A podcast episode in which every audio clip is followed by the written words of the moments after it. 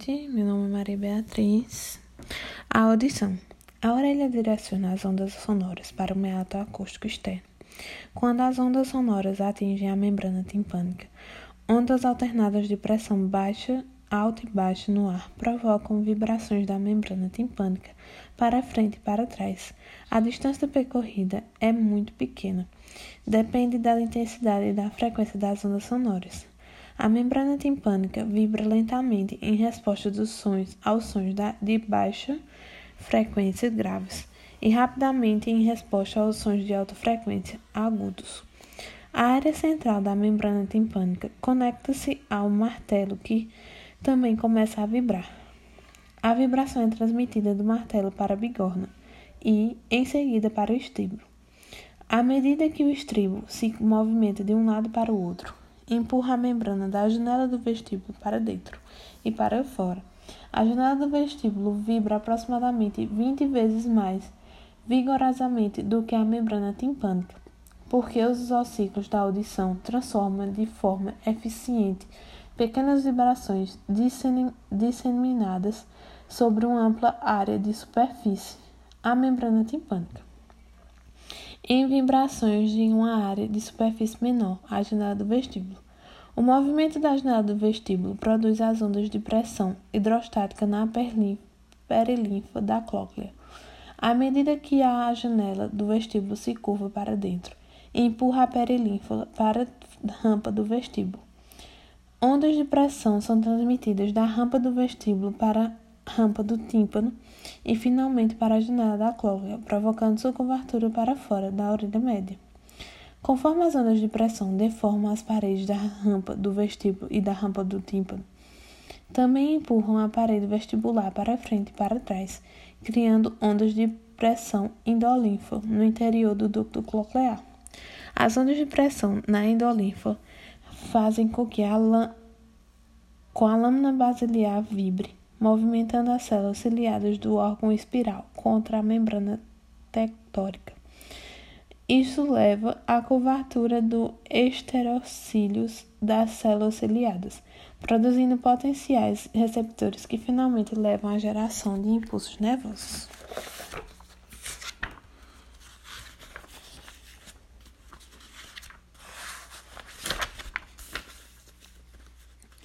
A visão.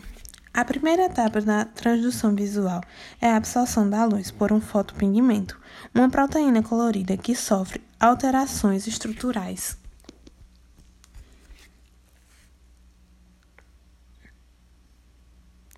Que sofre alterações estruturais quando absorve a luz no segmento externo de um fotorreceptor. A absorção de luz inicia nos os eventos que levam à produção de um potencial receptor. O tipo único de fotopigmentação são os, nos bastonetes e na rodopsina. Na retina estão presentes três tipos diferentes de pigmentos dos cones, um em cada um dos, do, dos três tipos de cones. A visão de cores resulta das diferentes cores da da luz ativado, ativando seletivamente os diferentes fotopigmentos dos cones. Todos os fotopigmentos associados à visão têm duas partes, uma glicoproteína conhecida como opsina e um derivado da vitamina A, chamada retinal.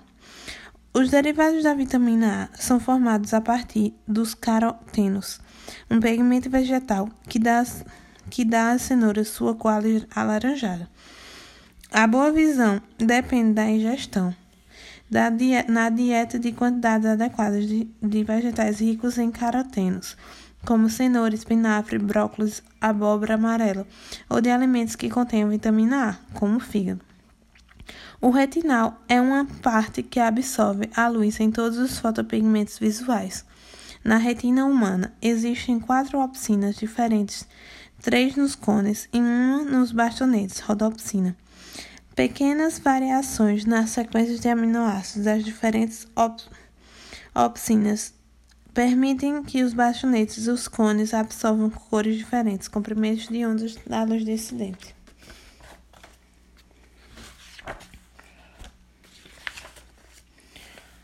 O paladar. Substâncias químicas que estimulam as células receptores gustatórias são conhecidas como tânstons. Substâncias químicas que estimulam as células sensitivas no calículo gustatório. Uma vez que um estimulador do sentido do paladar é dissolvido na saliva, é capaz de fazer contato com a membrana plasmática dos cílios gustativos, que são sítios de transdução do paladar. O resultado é um potencial receptor que estimula a exocitose das vesículas sinápticas das células receptora gustatória. Por sua vez, as moléculas do neurotransmissor liberado desencadeia impulsos nervosos nos neurônios sensitivos de primeira ordem que fazem sinapses com as células receptoras gustatórias. A. Muitas tentativas já foram feitas para distinguir e classificar as sensações primárias do olfato. O indício genético presente indica a existência de centenas de odores primários na nossa capacidade de reconhecer aproximadamente 10 mil odores diferentes. Depende provavelmente dos padrões de atividade encefálica que surge da ativação de muitas combinações diferentes de receptores olfatórios.